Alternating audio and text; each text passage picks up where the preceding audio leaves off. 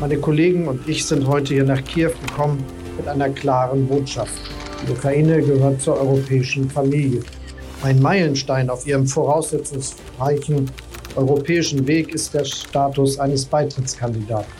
Deutschland ist für eine positive Entscheidung zugunsten der Ukraine.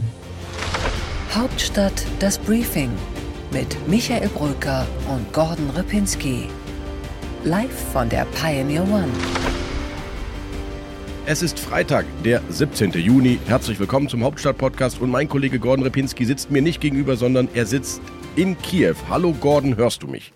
Hallo Michael, ich höre dich, ich sitze dir quasi virtuell gegenüber, aber tatsächlich bin ich hier im Marinsky-Palast, also im Präsidentenpalast in der Ukraine in Kiew, wo sich in diesem Moment, in dem wir das aufzeichnen, Volodymyr Zelensky, der Staatspräsident der Ukraine, mit Olaf Scholz, auch mit Emmanuel Macron und mit dem Italiener Mario Draghi unterhalten. Also ein echter Spitzentermin, der hier gerade parallel stattfindet. Endlich, lieber Gordon, hat der Bundeskanzler, ähm, ja und am Ende auch du, die sanften Polster der Regierungsmaschine eingetauscht in einen harten Nachtzug nach Kiew und er hat die Reise gewagt. Warum jetzt und warum in dieser Konstellation? Ja, ich glaube, es war so eine Art Ausweg für ihn natürlich auch in diesem Spitzentreffen zu fahren. Man konnte das so kombinieren. Damit kann er dann endlich die Frage umschiffen, warum er nicht fährt. Und er, er musste das eben nicht äh, als Alleintermin wahrnehmen. Er konnte auf Macron warten, der natürlich erstmal alle Wahlen bei sich abgeschlossen haben musste.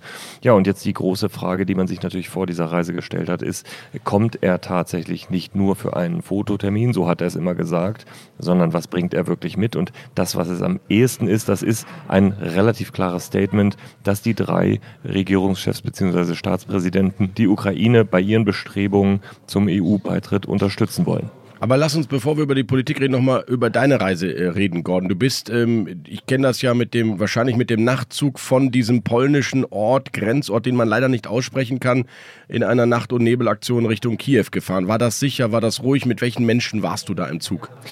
Ja, es war ganz interessant. Es war insgesamt äh, eine, finde ich, akzeptable Reise. 26 Stunden, schon sehr lang.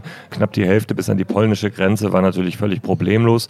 Und äh, dort hat man dann aber doch gemerkt, ein hohes Aufkommen an überwiegend Ukrainerinnen, viele mit Kindern, die eben auf der Rückreise waren äh, in ihr Land zurück, die quasi Flüchtlinge auf der Rückkehr waren eine sehr lange Schlange dann in diese Richtung, in Richtung Kiew, ähm, mit einer relativ langen Check-in-Zeit. Eine Stunde haben wir da mit Sicherheit gewartet. Ähm, mit Verspätung sind wir dann abgefahren. Äh, aber insgesamt alles recht gesittet. Die Menschen mit, sagen wir mal, positiven Grundstimmung dann zurückgefahren und äh, ja, dann sind wir am nächsten Vormittag in Kiew angekommen. Das war ungefähr ein Tag, bevor dann jetzt der Bundeskanzler hier angekommen ist. Sind die Menschen denn zurück, weil sie glauben, dass es jetzt sicherer geworden ist? Hast du Einschläge auch an den äh, Gleisen erlebt oder, oder äh, Transporte von Militär? Also was waren deine ersten Eindrücke, als du dann die Grenze übertreten hast? Und man kann ja aus diesem Zug im Grunde wunderbar dieses Land sehen, weil man ja stundenlang durch dieses unglaublich große Land fährt. Was war dein Eindruck? Ja, genau, das ist so. Also es ist sehr, sehr, sehr ländlich. Man fährt 13 Stunden über die äh, Dörfer, muss man ja wirklich sagen. Einige Städte durchquert man auch. Ähm, äh, man sieht diesen Krieg nicht unmittelbar, wenn man über diese ländlichen Strecken fährt. Auffällig war, dass wir mal zum Beispiel an einem Friedhof vorbeigefahren sind, wo dann tatsächlich einige offensichtlich frische Gräber waren und äh, dann ähm, auch Ukraine-Fahnen da drauf waren, also mutmaßlich äh, Opfer des Krieges. Das sind dann so Spuren, an denen man es sieht. Ja, und dann natürlich äh, einzelne zerstörte Häuser. Und ähm, wenn man dann in Kiew ist oder dann auch etwas aus Kiew rausfährt, dann häuft sich das natürlich gerade im Nordwesten, wo die Kämpfe sehr stark sind. Da sind die Spuren dieses Krieges sehr, sehr sichtbar. Gibt es inzwischen wieder mehr Leben äh, in Kiew? Als ich vor vier Wochen da war, war es äh, teilweise gespenstistill, äh, Ausgangssperre, viel Soldaten. Gibt es da inzwischen wieder so ein bisschen mehr Leben und Trubel auf den Straßen oder herrscht da immer noch Ruhe und äh, Beklemmtheit? Also Ausgangssperre gibt es immer noch, allerdings äh, erst äh, ab 23 Uhr und dann bis 5 Uhr. Also es ist eine relativ kurze und späte Ausgangssperre. Ähm, aber die Restaurants, Cafés sind offen. Es gibt einen verhältnismäßig normalen Alltag, so hat man das Gefühl, wenigstens am Tag.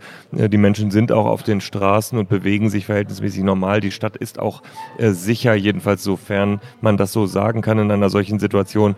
Aber ähm, insgesamt äh, muss man sagen, wenn man dann ein bisschen bisschen aus dem engsten Zentrum von Kiew rausfährt, also ähm, nach Irpin, nach Butscha, oder sogar nach Borodjanka, dann sieht man doch wirklich verheerende Zerstörungen äh, und äh, man gewinnt ein Gefühl dafür, was hier vor wenigen Wochen, muss man sagen, passiert ist, was für Zerstörungen, die eben noch sichtbar sind, aber was für Zerstörungen das natürlich auch äh, bei den Ukrainerinnen und Ukrainern im, im Inneren dieser Bevölkerung dann ausgelöst haben mag. Also das sind Wunden, die sind einfach noch nicht verheilt und das wird wahrscheinlich auch noch sehr lange dauern. Wie bewegst du dich ähm, jetzt, Gordon? Wo bist du untergebracht?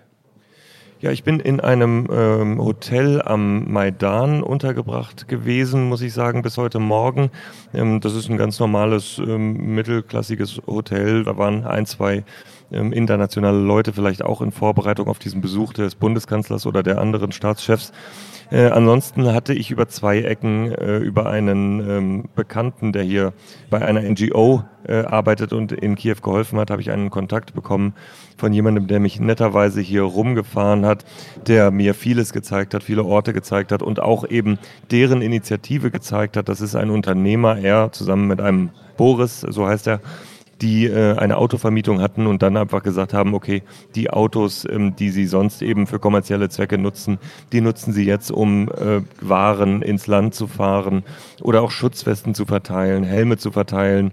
Also all das, was dann sozusagen in so einer Kriegsrealität auf einmal notwendig ist, hat mir das Lager gezeigt mit sehr vielen äh, Gütern und Waren und Dingen, die im Krieg gebraucht werden oder weil sie eben teilweise auch nicht mehr verfügbar waren. Gordon, du bist jetzt in Kiew und äh, offenbar relativ sicher, das ist wichtig für uns und für die Zuhörerinnen und Zuhörer da draußen. Aber wie bewegt sich da jetzt der Kanzler? Du hast ihn jetzt heute Morgen schon erlebt. Ist die Delegation mit sehr vielen Sicherheitskräften versehen? Wer darf überhaupt rein? Sind viele Journalisten dabei oder ganz wenige? Ja, es ist eine sehr, sehr, kleine Delegation, die deutsche Delegation, keine 20 Leute. Wenn man schaut, wie es äh, bei den Italienern oder bei den Franzosen aussieht, dann ist das deutlich anders. Ähm, die französische Delegation 64 Personen, äh, bei den Italienern ist das eine ähnliche Zahl. Da sind wesentlich mehr Medien dabei, auch mehr äh, Entourage, also Büroleitungen etc., Berater. Da hat äh, Olaf Scholz äh, wirklich die kleinste Variante gewählt. Es sind fünf, sechs Journalisten mit so dabei und dann eben zwei, drei nochmal, die so angereist sind. Ähm, eben dazu gehöre ich dann auch bin dann in die Delegation aufgenommen worden am Morgen und bin seitdem in den Delegationsfahrzeugen unterwegs. Das muss man sagen, ist eine völlig andere Erfahrung als die, die ich hier vorher in Kiew gemacht habe. Also im Vergleich wirklich auf eigene Faust unterwegs zu sein, jetzt auf einmal in einer Kolonne zu fahren mit weiß ich nicht, 30, 40 Fahrzeugen, das ist schon irre. Also es ist ein sehr, sehr großes Aufkommen, natürlich großes Interesse und natürlich auch große Erwartungen an diesem Besuch. Ja, lass uns die nochmal konkret besprechen, Gordon. Also zwei Themen waren im Vorfeld hier immer wieder gespielt worden. Einmal die EU-Beitrittsperspektive, die Kanzler Scholz klar machen soll, dass er dafür ist, im Gegensatz zu den Franzosen offenbar, die sehr skeptisch sind. Und natürlich immer wieder das Thema schwere Waffen. Was hat er denn jetzt im Gepäck, wenn er eben nicht nur einen Fototermin machen will? Ja, tatsächlich ist es vor allem die Frage der EU-Beitrittsperspektive. Die Differenzen mit äh, Macron und Draghi, so sie denn noch bestehen, versucht man hier tatsächlich zu überspielen. Es gab ja auch eine lange Gelegenheit zum Gespräch der drei äh, in dem Zug hierher. Ähm, tatsächlich sind die Differenzen eher mit anderen Ländern vorhanden, beispielsweise mit den Niederlanden, mit Dänemark, mit Portugal, mit kleineren EU-Ländern. Auf der anderen Seite dann eben die Osteuropäer, die äh, drängeln und die sich viel mehr Zusage und viel mehr Geschwindigkeit dann noch wünschen würden. Also es geht am Ende wirklich in dieser Frage darum, die EU, soweit es irgendwie geht, zu einen in einer Frage, in der sie tatsächlich ein wenig zerstritten ist. Und ähm, für Europa ist es natürlich ein wichtiges Signal, hier in der Ukraine äh, gemeinsam auftreten zu können. Diese drei Länder oder ihre ähm, äh, Staatspräsidenten, ihre Regierungschefs, die natürlich zu Kerneuropa gehören, die größten, mächtigsten Länder ja auch in der EU sind, die werden sich klar dafür aussprechen und ja, dann versuchen die anderen davon zu überzeugen, mitzuziehen. Also Scholz ist definitiv dafür und will wirklich da an der Spitze dieser Bewegung stehen. Dass es auch schnell zu einem Beitritt kommt, auch als Signal vielleicht an die Russen. Ja, erstmal gibt's ja äh, die Perspektive, die ausgesprochen werden muss, äh, dass man das wirklich jetzt verfolgen will. Dann ist es immer noch eine Sache von vielen, vielen Jahren, wenn nicht ehrlich gesagt Jahrzehnten. Wir wissen, dass andere Länder, Nordmazedonien, da war ich ja in der vergangenen Woche, seit äh, 17 Jahren darauf warten, in die EU beizutreten und immer noch nicht auf der Zielgeraden sind. Also insofern, das ist ein langer Weg, ein langer Prozess. Aber jetzt geht es um das Signal, dass das angestoßen wird, auch eben als Signal, die Ukraine an Europa zu binden von Russland wegzuziehen und damit im Endeffekt genau das Gegenteil von dem zu erreichen, was Wladimir Putin eigentlich mal vorhatte. Christine Lamprecht hat im Fernsehen jetzt gesagt, die Panzerhaubitzen sind jetzt unterwegs, die Ausbildung ist fast beendet. Gibt es da noch bei den Waffensystemen etwas, was Olaf Scholz ja aus dem Hut zaubern kann, um vielleicht doch die ukrainischen Partner zu überraschen, die ja im Vorfeld mit dem Botschafter wieder ganz klar auf dieses Thema auch gegangen sind? Ja, da sieht es nicht so aus, als ob es eine überraschende neue Zusage geben würde. Wir warten natürlich jetzt noch mit großer Spannung auf das Ergebnis des Gespräches mit Zelensky, das ja eben, ich sagte es gerade, läuft und danach gibt es eine Pressekonferenz mit Fragegelegenheiten. Also vielleicht ändert sich die Lage da ja nochmal, aber aktuell ist es nicht so, dass es Bewegung gibt, etwa bei der Frage der Kampfpanzer aus deutscher Produktion, die ja in Spanien sind. Um die geht es ja im Moment auch, aber äh, überall da ist keine Bewegung zu verspüren. Man verweist auf die Zusagen, die man gemacht hat, auf die Prozesse, die laufen. Du hast das Beispiel Panzerhaubitze angesprochen. Also es ist ein bisschen was in der Pipeline, aber es sieht nicht so aus, als ob wesentlich Neues in diesen Tagen dazukommt. Was hast du noch vor? Was hast du geplant? Was sind deine Termine und die des Kanzlers? Ja, hier in der Delegation, wie gesagt, der wichtigste Termin erstmal die Pressekonferenz. Äh, da wird man dann wissen, äh, wie konfrontativ es ja auch wird zwischen Zelensky und Scholz. Zelensky, der ja immer wieder Druck gemacht hat, auch zuletzt noch auf Scholz, ihm gesagt hat, er müsse sich entscheiden. Äh, da wollen wir doch jetzt mal sehen, ob er vielleicht weiter provoziert. Das ist ja durchaus möglich.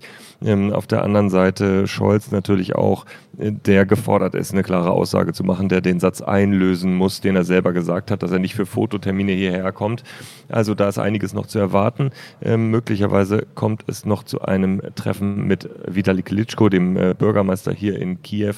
Äh, und äh, dann äh, geht es auch schon langsam auf den Rückweg. Am Abend ist äh, der Rückweg äh, der Delegation dann geplant. Wir, ähm, die Journalisten, die hier extern angereist sind, müssen uns dann selber auf den Weg machen. Es wird auf jeden Fall eine nochmal längere Reise zurück und auch nochmal ein wenig beschwerlicher. Die Zeiten sind einfach ungünstiger. 28 Stunden ungefähr, damit muss man dann rechnen. Aber ehrlich gesagt, alles, was man hier sieht, relativiert nun wirklich auch die eigenen Mühen, die man für so eine Reise in Kauf nimmt. Äh, das ist wirkliches, echtes Leid, echte Zerstörung, die wir hier beobachten. Und ich finde, äh, da muss man dann als Reporter auch mal relativieren, was man sozusagen auf so einem Reisetag dann mal einen Tag lang äh, aushalten muss.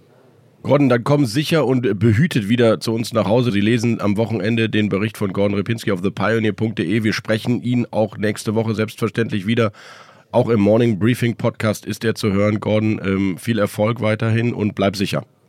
Danke, Michael. Bis dann.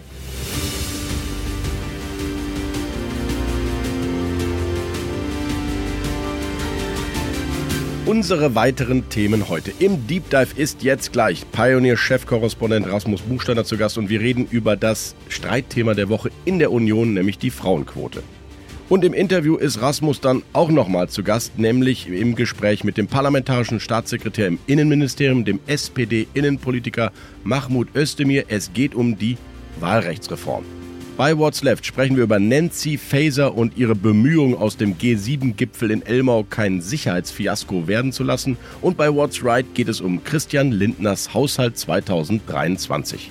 Und im kürzesten Interview der Berliner Republik freuen wir uns diesmal auf Wiebke Winter. Sie ist das jüngste Mitglied des CDU-Bundesvorstands. Bis hierhin und nicht weiter, denn wir sind ja bekanntlich ein journalistisches Unternehmen, das nicht altruistisch denkt und handelt, sondern wir müssen auch Geld verdienen mit unserem Journalismus. Richtig, Rasmus? Das stimmt und deshalb äh, blenden wir an dieser Stelle den Podcast aus, aber nicht ohne den Verweis auf unsere sonstigen Angebote. Schauen Sie doch mal auf pioneer.de. Dort finden Sie unsere Podcasts, unsere Artikel und unsere Briefings. Ich kann Ihnen versprechen, da kommt demnächst auch noch was Spannendes Neues. Ein Podcast, der sich mit der digitalen Transformation im Mittelstand beschäftigen wird. Aber natürlich gibt es dort Gabor Steingart all inclusive. Außerdem natürlich auch Aleph Doan, natürlich das Tech Briefing von Christoph Käse und das Investment Briefing von Anne Schwedt und Annette Weißbach, natürlich auch unsere Chefökonomen Lars Feld und Justus Haukapp und so weiter und so weiter. Natürlich auch das kleine, bescheidene Hauptstadtteam. Wir freuen uns, wenn Sie dabei sind. Gehen Sie jetzt auf join.thepioneer.de und schnuppern Sie doch einfach mal rein. Ein Monat, jederzeit kündbar, problemlos wieder verlassen, aber ich verspreche Ihnen, Sie wollen gar nicht mehr von Bord dieser Pioneer One. Wir würden uns freuen. Hauptstadt das Briefing mit Michael Bröker und Gordon Ripinski. Live von der Pioneer One.